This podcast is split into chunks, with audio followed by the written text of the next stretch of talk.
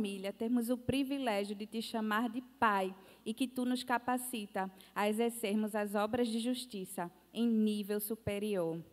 E nesse momento nós queremos convidar a igreja para repetir as palavras do ofertório.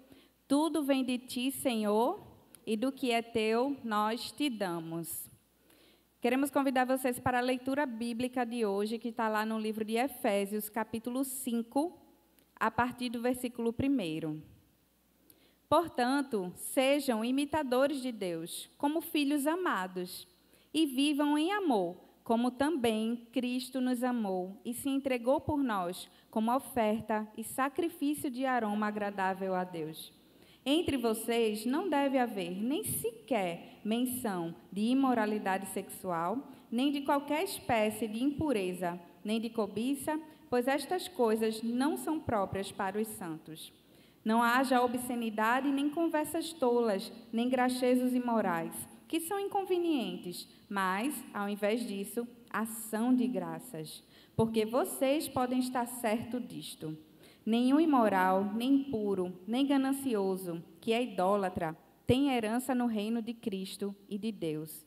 Ninguém os engane com palavras tolas, pois é por causa dessas coisas que a ira de Deus vem sobre os que vivem na desobediência. Portanto, não participem com eles dessas coisas, porque outrora vocês eram trevas, mas agora são luz no Senhor. Vivam como filhos da luz, pois o fruto da luz consiste em toda bondade, justiça e verdade. E aprendam a discernir o que é agradável ao Senhor. Essas são as palavras do Senhor e nós damos graças a Deus. Amém. Amém, pessoal. Mais uma vez, boa tarde, viu? Boa tarde a todos que chegaram agora. Aqui nós vamos orar, Senhor. Nós pedimos que as palavras dos meus lábios, o meditar do meu coração sejam agradáveis na tua presença. Tu queres a minha rocha, tu queres a minha salvação.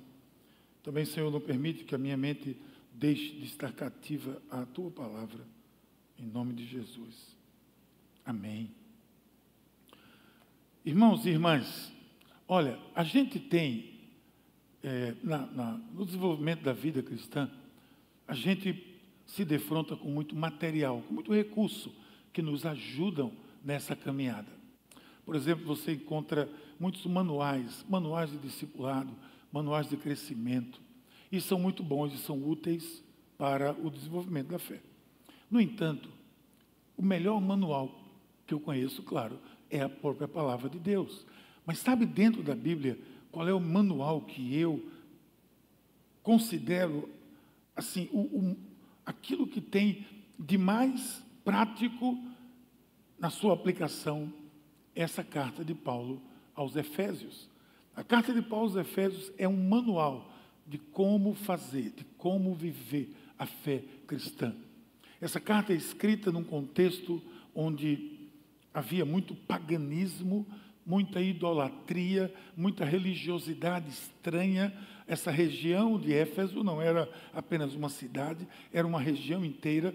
Ela era uma região onde havia Deus. Por exemplo, Efésios tinha a Diana dos Efésios, que era uma divindade, até Paulo cita a certa altura, porque era uma divindade muito adorada, havia é, monumentos a esses deuses na cidade. E Paulo agora tem uma igreja aí, Paulo agora tem cristãos, tem gente que está seguindo a Jesus exatamente nessa região. E ele, preocupado com isso, escreve a esse povo, orientando eles como viver. Falei como viver a fé cristã. Viver a fé cristã. Mas existe algo que é uma marca do ser humano e sobre isso eu queria falar hoje aqui. Existe algo que é uma marca no ser humano, que mesmo sem saber, muitas vezes sem, sem até reconhecer isso, esse ser humano vive, atua por ela, e isso se chama fé. Fé acompanha todo ser humano, não apenas um cristão ou alguém que segue uma religião qualquer. Não. A fé acompanha o ser humano. A fé persegue você no seu dia a dia. A maioria dos seus atos no seu dia a dia, muitos deles são atos de fé, que você faz por uma fé, porque fé é quase que sinônimo de confiança. Existem muitas histórias que, que ilustram isso. Por exemplo, tem a história que talvez vocês já conheçam, daquela criancinha que estava num avião e havia uma, uma, turbulência muito forte naquele avião, o avião chacoalhava para todo canto, e é terrível, né? Você talvez já deve, quem sabe, ter participado de uma experiência dessa. Eu participei uma vez, eu estava sentado no avião, quase na última fila, e eu estava com o Gabriel, com o Tuane, assim, e Luane, quase na última fila, e houve um negócio desse, que o avião desceu, eu vi umas crianças subirem assim, ó, quase que bateram no teto e desceram. Eu tomei um susto, foi aquela coisa, aquele pânico, Todo mundo no avião ficou nervoso, todo mundo virou crente, todo mundo começou a rezar, e foi uma coisa impressionante. Aí tinha um avião desse e tinha uma criança que estava jogando videogame nesse avião. E o avião chacoalhava.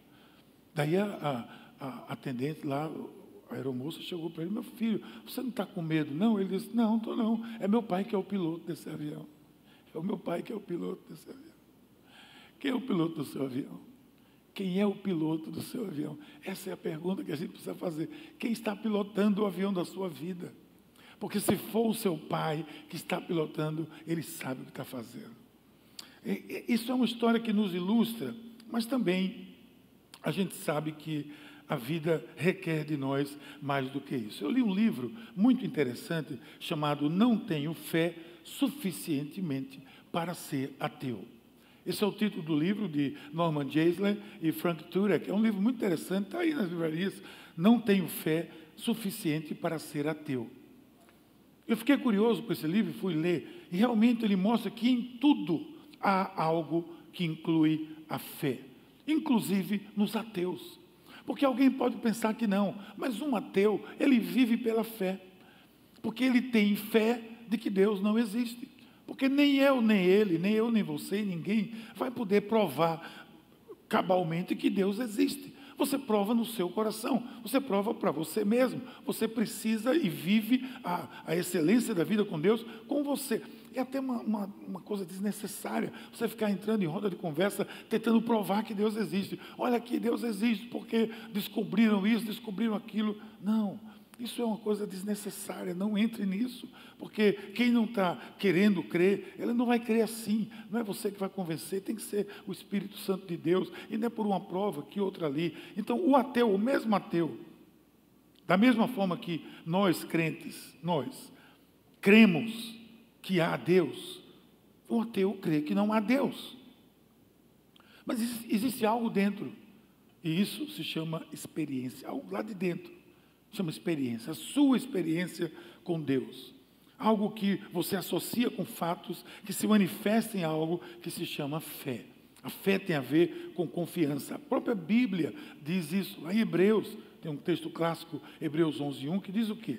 Ora, a fé é a certeza daquilo que esperamos e a prova das coisas que não vemos, que não se veem. Fé é uma certeza. A sequência desse texto aqui de, de Hebreus 11, ele vai na galeria da fé, onde ele fala como Moisés viveu, como Abraão viveu, como Noé viveu. Todos esses viveram pela fé. Moisés deixou de ser filho e, se recusou a ser chamado filho, de, filho de, da filha de Faraó e saiu pelo deserto, expulso como exilado, pela fé. Abraão foi lá para sacrificar o seu próprio filho pela fé. Tudo que esses homens, Noé, foi xingado, tudo, mas Deus disse a ele: faça uma arca. E pela fé, ele construiu uma arca. Todos os homens, grandes e mulheres grandes, homens e mulheres de Deus, eles viveram e atuaram pela fé. Tenha consciência disso, tenha certeza disso. A galeria da fé de Enoque por Noé, Moisés ou Abraão foram homens, Paulo, Pedro, eu, você, são pessoas que vivem pela fé. A história da salvação mostra isso que essas pessoas agiram pela fé e pela certeza de que aquilo que esperavam viria. Que eles viriam aquilo que eles esperavam. Ainda que muitos não viram, muitos não viram, eles sabiam que o povo viria, que Deus não iria deixar de cumprir. Por exemplo, um ato de fé. Quando o povo chegou no, no, na margem do mar do rio Jordão com Josué. Moisés já havia morrido e havia sido tomado pelo Senhor, e eles estavam na margem do Rio Jordão. E ali eles estavam vendo diante deles a cidade de Jericó. Sabe o que era a cidade de Jericó? Naquele momento, era a promessa de milênios, era a promessa de séculos e séculos que estava diante deles. Muitos morreram pela fé, crendo que esse dia chegaria, e aquele povo estava vendo que aquele dia chegou. E eles entram ali, o, o rio se abre, eles entram, mas havia uma cidade fortalecida. E um dia o Senhor disse a Josué: Vai em volta da cidade, das muralhas. Gente, dizem que as muralhas de Jericó eram enormes e largas. As ruínas e os, quem faz essas escavações mostram que ele era enorme, eram, eram largas, largas, largas, largas, muito poderosas. No entanto, o povo saiu batendo panela. Basicamente, batendo panela e gritando, porque o Senhor disse a Josué: deem voltas na, nas muralhas e façam barulho gritem, batam, batam com as coisas, e a muralha vai cair. Ora, você não acha que isso é uma atitude de fé? Você entrar num. num, num quem é que está vendo aí com a transmissão? Você entrar num perrengue desse, de dizer, não vou, não vou. Eu, eu se eu estivesse ali, eu acho que eu diria, não, peraí. Aí foi longe demais, ficar batendo panela para esse negócio cair.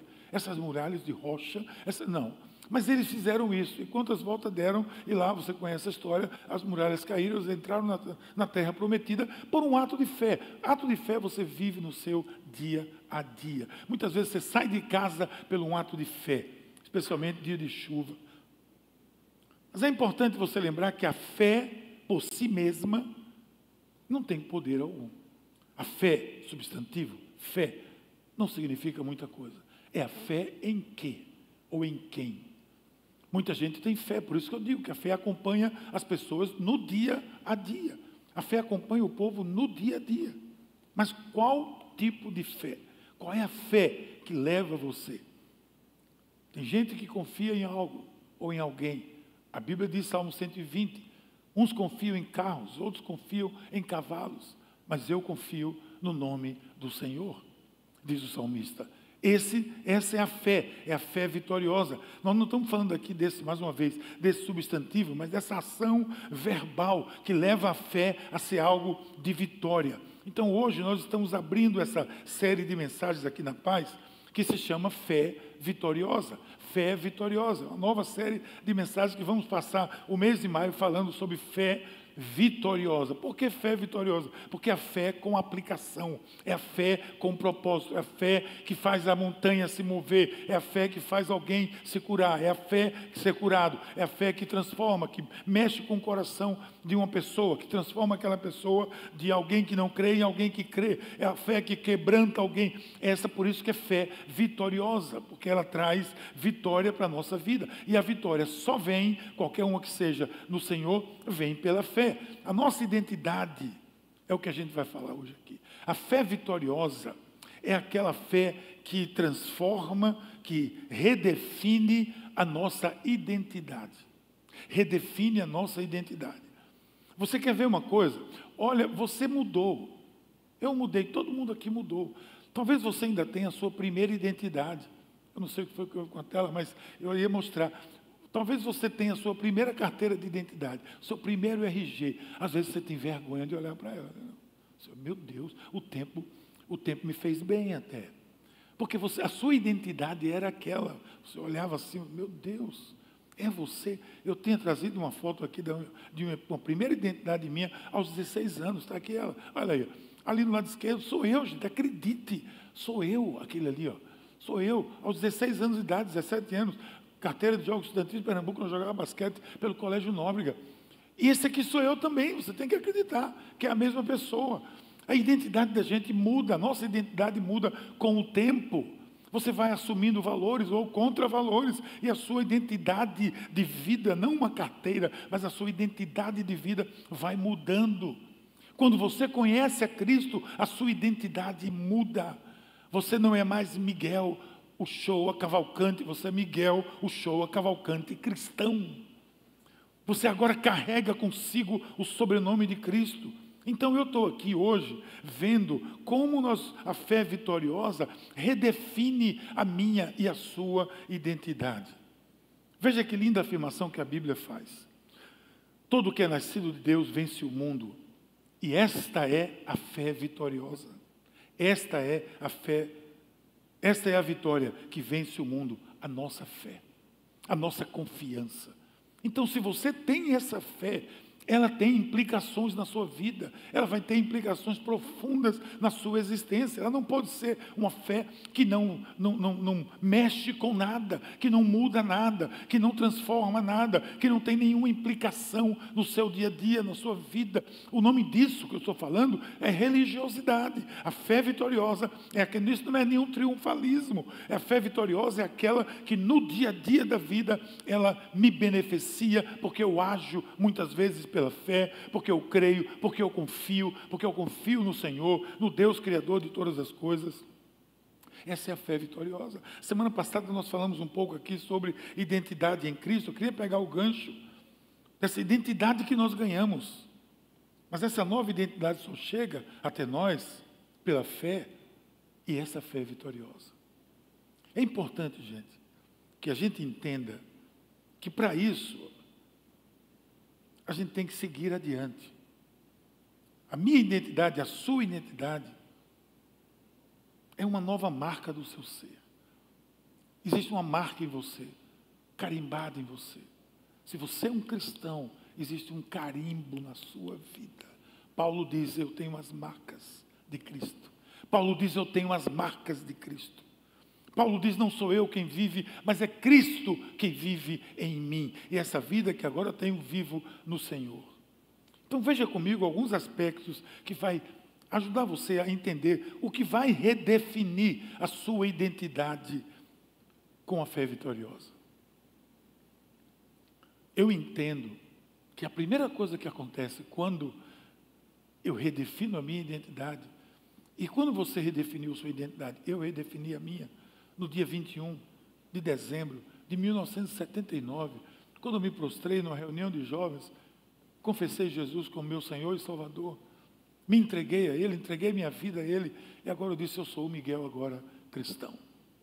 Agora eu sou, essa é a minha identidade, eu sou um filho amado de Deus.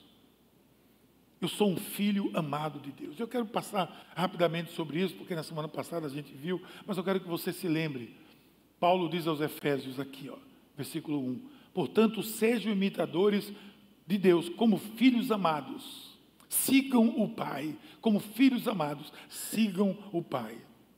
A fé do apóstolo fez ele crer, fez ele entender e afirmar que ele agora era um filho amado de Deus. João, no seu evangelho, lá logo no começo, capítulo 1, versículo 12 e 13, ele diz assim: Contudo, aos que receberam, que o receberam, aos que creram no seu nome, deu-lhes o direito de se tornarem filhos de Deus. Porque os quais não nasceram por descendência natural, nem pela vontade da carne, nem pela vontade de algum homem, mas nasceram de Deus.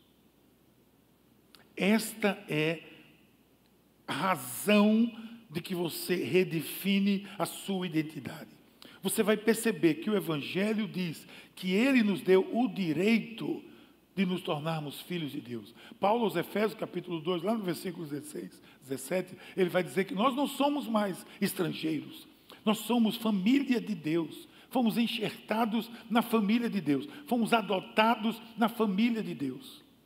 E assim nós vivemos com Ele. Isso não poderia acontecer, não poderia ser uma realidade na minha vida, nem na sua se não fosse pela fé, se não fosse pela fé vitoriosa em Jesus Cristo. Assim como eu um dia redefini a minha identidade, quando eu entendi que naquele dia eu me tornei um filho amado de Deus, ali eu descobri que eu tinha um pai, um pai celestial.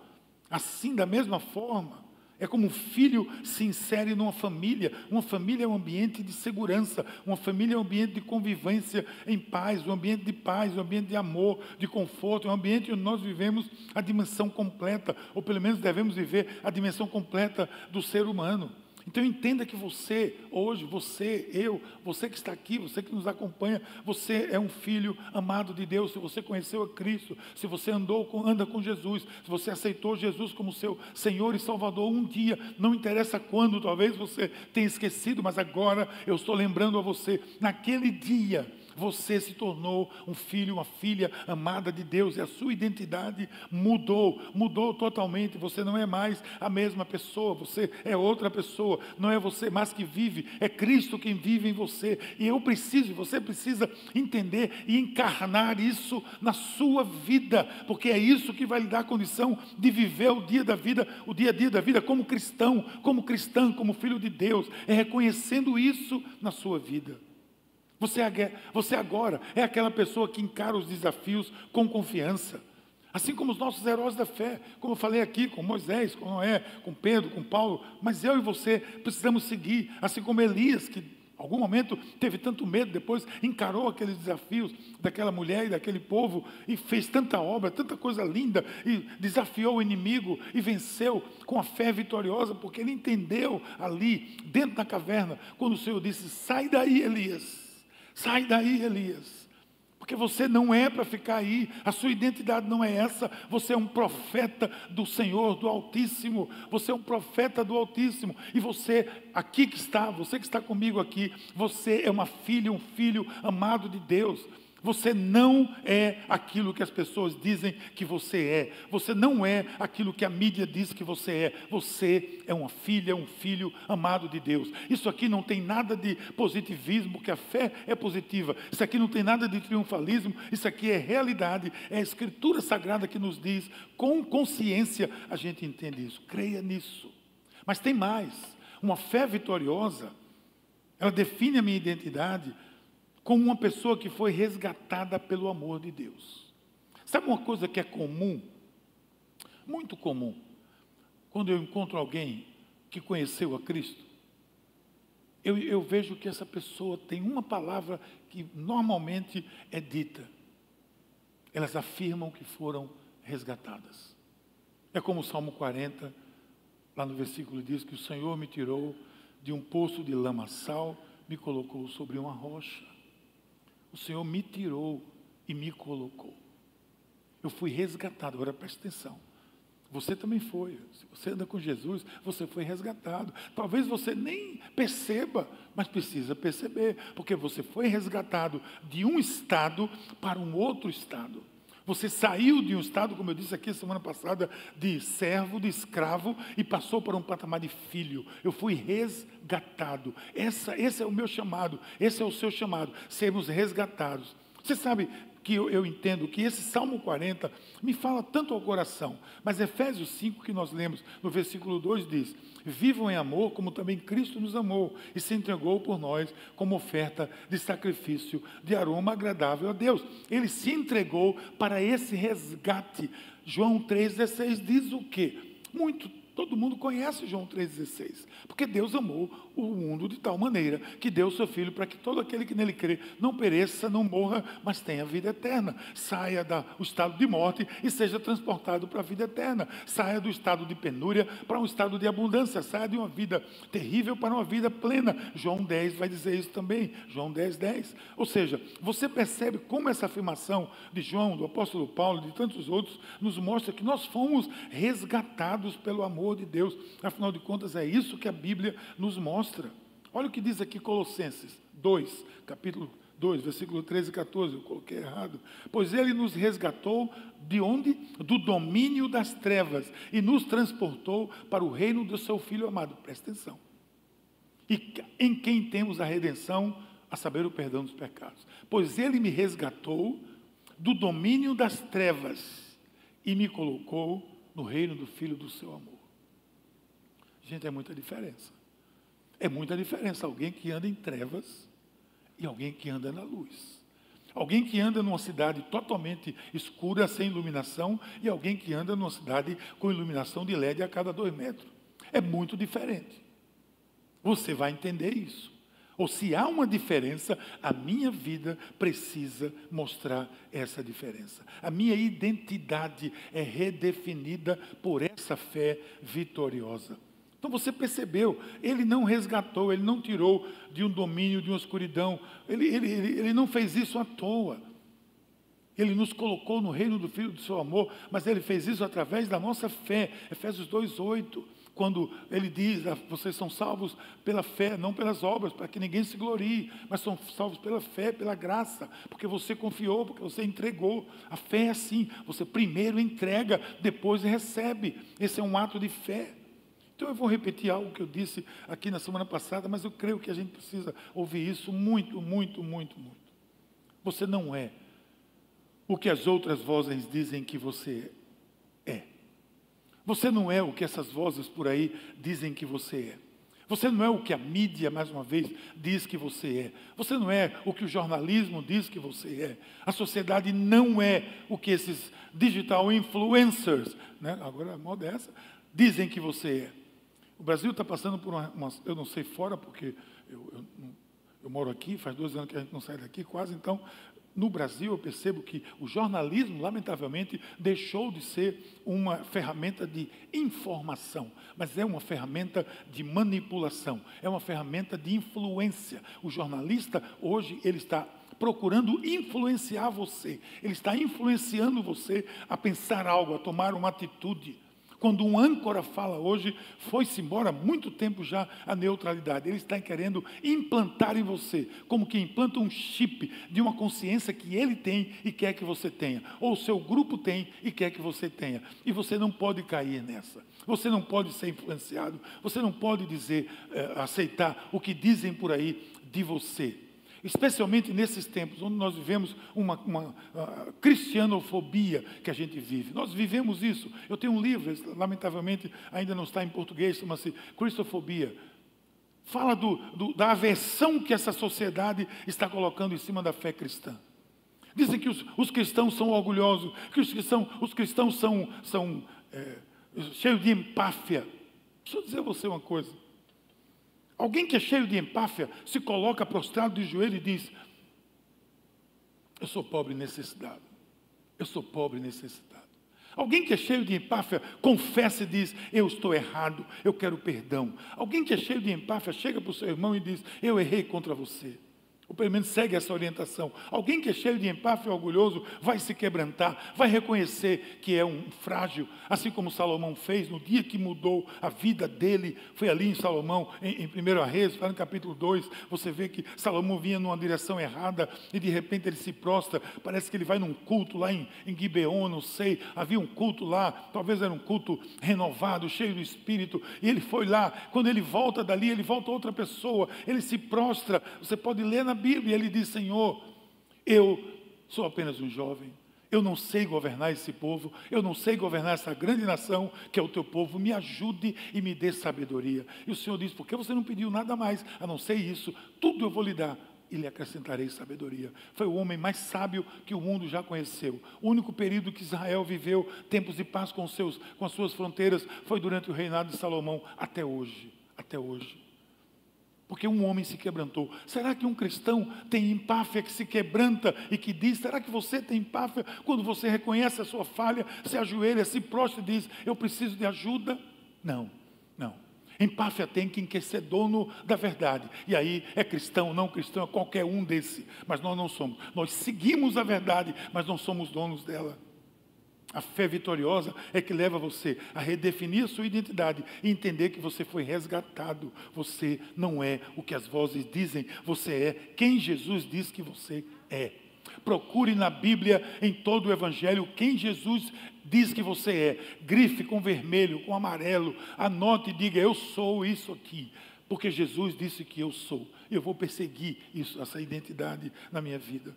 Mas ela vai além. Ela também, a minha identidade, a fé, essa fé vitoriosa, ela redefine a minha identidade como alguém regenerado. Aí entra regenerado e agradecido, porque eu mudei, porque você mudou, porque as circunstâncias mudaram na minha vida. Eu agora procuro outras coisas. Uma das coisas que cada um de nós tem que entender bem entendido é que quando eu encontro com Jesus, quando eu deposito a minha fé na Sua palavra, essa fé, ela vai me trazer vitória sobre áreas da minha vida.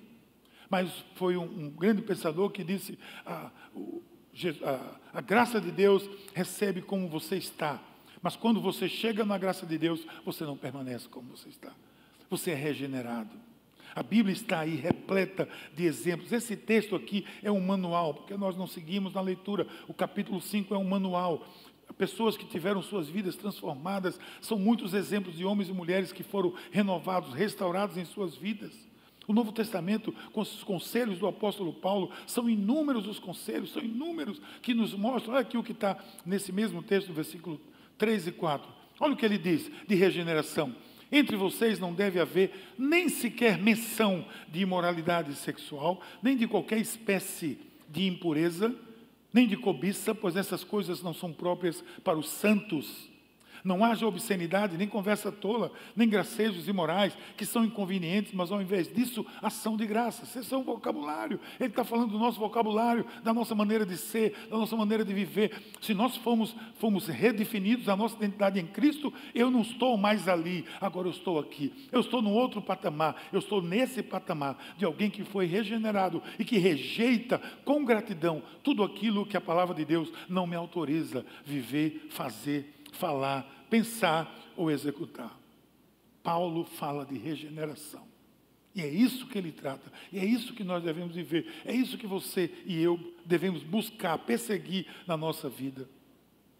Todo o tempo, aos Colossenses, aos Efésios, aos Gálatas, aos Filipenses, Várias das suas cartas falam sobre regeneração, sobre uma nova vida, uma nova vida diferente. Quando a gente fala em João 10, 10, que havia vida em plenitude, vida plena, não significa vida plena, não significa ninguém rico, não significa ninguém cheio de dinheiro, não significa ninguém com abastança, significa uma vida com sentido, uma vida plena, uma vida com propósito, que vive mais do que uh, dormir, comer e, e dormir de novo, e trabalhar e comer. A vida tem um propósito, Deus chamou você com um propósito. Deus chamou você com um propósito. Senão a gente vai ter que admitir que Deus criou alguém sem qualquer propósito. E Deus não, vai, não fez isso nunca. Há um propósito na sua vida, na sua existência. E toda aquela crise que o ser humano tem, às vezes, de buscar um sentido para a vida, ela vai se encerrar no dia que ela conhecer a Cristo e descobrir o propósito de Deus para a vida dela.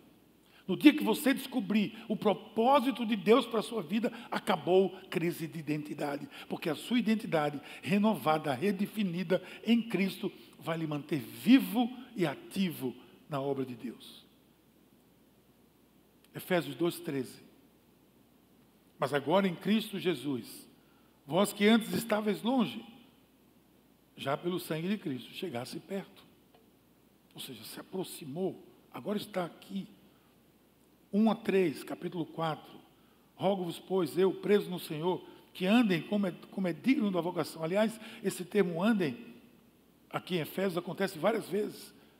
4, 3, ele sempre diz, andem. É como Paulo a Timóteo que diz, tu, porém, aqui ele diz, andem. Andem assim, andem assim, não façam mais isso, vivam. Por isso que é um manual, por isso que é um manual. Um manual abençoador para as nossas vidas. Olha como ele diz, com humildade, mansidão, longanimidade suportando-vos uns aos outros. E aqui tem, gente que não entende isso, diz que suportar é bíblico. Eu não tolero fulano, mas eu suporto. Já viu isso? É bíblico. Você gosta do irmão? Não, não gosto, mas eu suporto. Não, suportar é isso aqui. Ó. Suportar é apoiar. Apoiem-se uns aos outros. Deem suporte uns aos outros. Por favor, entendam bem.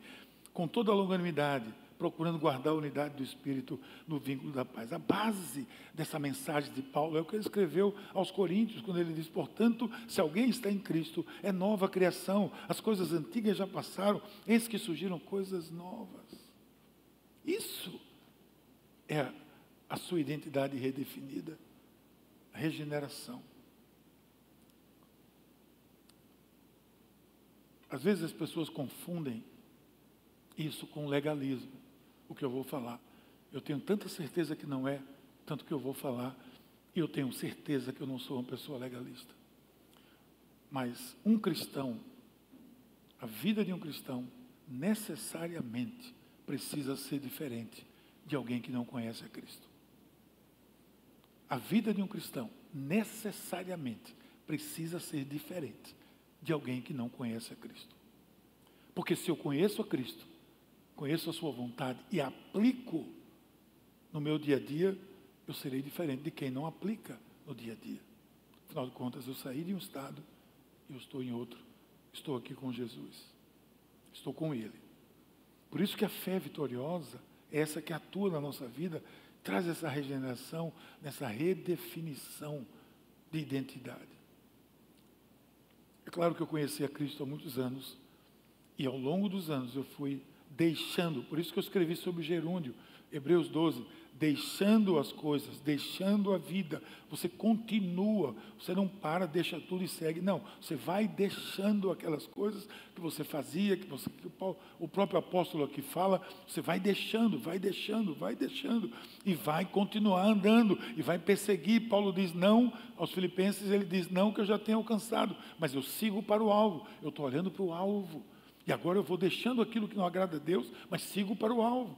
A fé em Cristo, centrada na cruz, ele diz: olhe para a cruz. É como você está fazendo alguma coisa, olhando para a cruz. Tem aquelas pessoas que sabem fazer quatro coisas ao mesmo tempo. É aquilo ali, ó. você está fazendo aqui um jogo, está escrevendo e está olhando para ele, continua ali, está dirigindo, fazendo WhatsApp. Nunca faça isso. Nunca faça. Você pode encontrar com uma cruz em cima de você. É perigoso. Mas ao mesmo tempo, deixa eu dizer a você, você vai andar deixando e seguindo. Não pare, é o gerúndio da vida com Deus. Agora faz a sua memória funcionar. Vai lá. Faz a sua memória funcionar. Olha para a sua vida, olha para o seu passado. Olha no espelho, veja quanto Deus já trabalhou na sua vida. E quer trabalhar mais, fazendo de você uma pessoa regenerada na sua completude. Ah, mas eu estou longe ainda. Sim, você pode estar longe, mas tem um caminho a seguir. Siga. O peregrino estava muito longe, mas chegou lá. Está longe? Tudo bem, mas vamos seguir. Só em você estar seguindo, a sua fé já é vitoriosa, com tantas ameaças que nós vivemos hoje. Por fim, eu tenho mais um detalhe que eu gostaria de colocar aqui. A fé vitoriosa define a minha identidade como discípulo maduro, amadurecido, como uma pessoa amadurecida. Uma pessoa que, que olha para a vida de uma outra forma. Tem três aspectos que uma fé madura é definida na minha identidade pela minha fé vitoriosa. Três aspectos. Primeiro é, eu ganho discernimento. Quando você redefine a sua identidade em Cristo, você vai ganhar amadurecimento. Se você seguir, se você não voltar, você vai ganhar amadurecimento, presta atenção. E aí a maturidade vai chegar. Eu disse sexta-feira lá em João Pessoa, estava pregando, eu disse, tem muita gente jovem fazendo a obra de Deus. Não espere que os cabelos brancos cheguem para ganhar maturidade. Se emancipem. Se emancipem. Busquem maturidade. Maturidade no Senhor se busca conhecendo a sua vontade, conhecendo a sua palavra. Não precisa chegar aos cabelos grisalhos para isso. Chegue antes. Discernimento. Versículo 10 ele diz: aprovando o que é agradável a Deus. O que é que você aprova hoje? O que é que você aprova hoje na, na sua vida? Você aprova disso? Isso eu quero, isso eu faço. O que é agradável a Deus, o que agrada ao Senhor. Isso é maturidade, gente. Isso é maturidade, isso é discernimento. É quando eu vejo pelos olhos de Deus. Isso, algum tempo atrás surgiu um livro chamado A Quarta Dimensão. Era quando você conseguia ver pelos olhos de Deus. Que você buscasse enxergar pelos olhos de Deus. E como é que eu consigo enxergar pelos olhos de Deus se não for através do que Deus já disse, que é a Escritura Sagrada? É quando eu olho por aqui, aí eu vejo pelos olhos de Deus. Eu vejo a graça de Deus. Eu vejo a palavra de Deus se concretizando. Eu vejo a vida das pessoas sendo moldadas pela palavra de Deus. Eu vou ganhando mais discernimento porque eu estou vendo agora como Deus viria. E não como eu mesmo, com os meus impulsos, com as minhas falhas. Não, eu vou moldando, eu vou lapidando elas para que eu veja e ganhe discernimento. Mas também eu, eu, eu me torno um discípulo maduro porque nesse processo eu vou sendo frutífero. Frutífero. Olha, eu plantei um pé de pimenta num jarro. Eu gosto de pimenta, pimenta é, de cheiro, pimenta biquinho, pimenta de cheiro. Eu plantei um pé de pimenta num jarro. O danado cresceu desse tamanho, nunca deu uma pimenta. Olha que pimenta, um negócio que arde. Nunca deu uma pimenta. Eu todo dia eu tenho vontade de cortar aquele danado daquele pé. Eu não consigo cortar, eu tenho pena dele. Eu deixo ele lá. Aí eu olho, de manhã, não tem uma frutinha verde assim, não tem uma. Jesus, quando viu, viu que a figueira não botava um, frito, um, um fruto, ele como exemplo, ele disse, tem que dar fruto, a vida tem que dar fruto. A vida cristã tem que dar fruto, a minha vida tem que dar fruto. Olha o que está escrito aqui no versículo 11 e 14. E não comuniqueis com as obras infrutíferas das trevas. Não comuniqueis. Não mantenham contato com elas.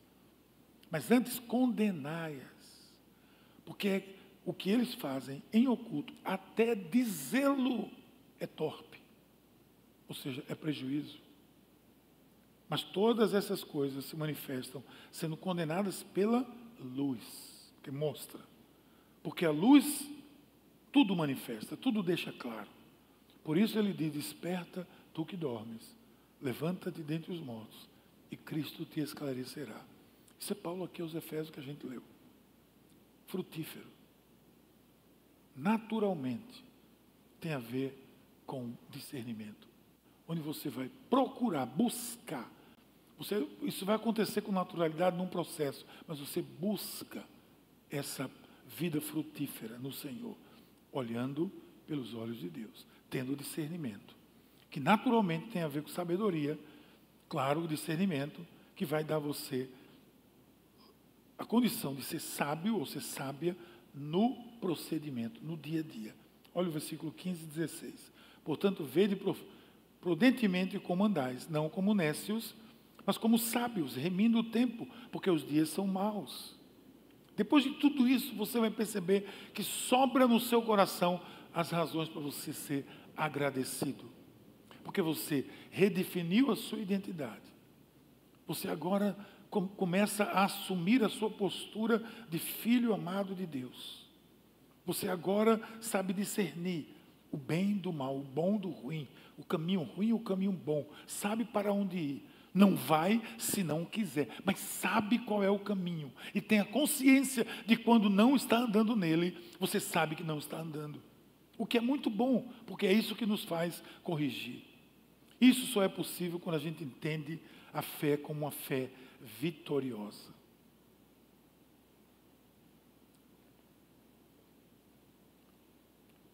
Primeiro Coríntios 15, 10. Mas pela graça de Deus sou o que sou a sua graça para comigo não foi em vão. Antes trabalhei mais do que todos eles, contudo, não eu, mas a graça de Deus comigo. Essa é a expressão do maior perseguidor da igreja, que um dia teve uma identidade, que um dia foi famoso, que um dia foi conhecido como o maior perseguidor, o maior déspota, o maior dominador e perseguidor da fé cristã, da cristã em Jerusalém que hoje é conhecido como o maior expoente da fé cristã. Veja que duas identidades mudaram. A minha identidade mudaram, vocês viram. As nossas identidades, elas mudam, são redefinidas em Cristo. Elas são redefinidas em Cristo. Saia daqui hoje com essa convicção de que a sua identidade é redefinida pela fé e pela fé vitoriosa, no nome de Jesus.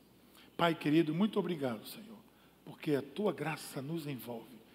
E essa fé que tu produz em nós e que nós abraçamos, que ela nos mantenha olhando para frente, com uma fé vitoriosa, que redefiniu a nossa identidade e que faz de nós novas criaturas, para a honra e glória do teu nome. Amém. Vamos louvar o Senhor agora.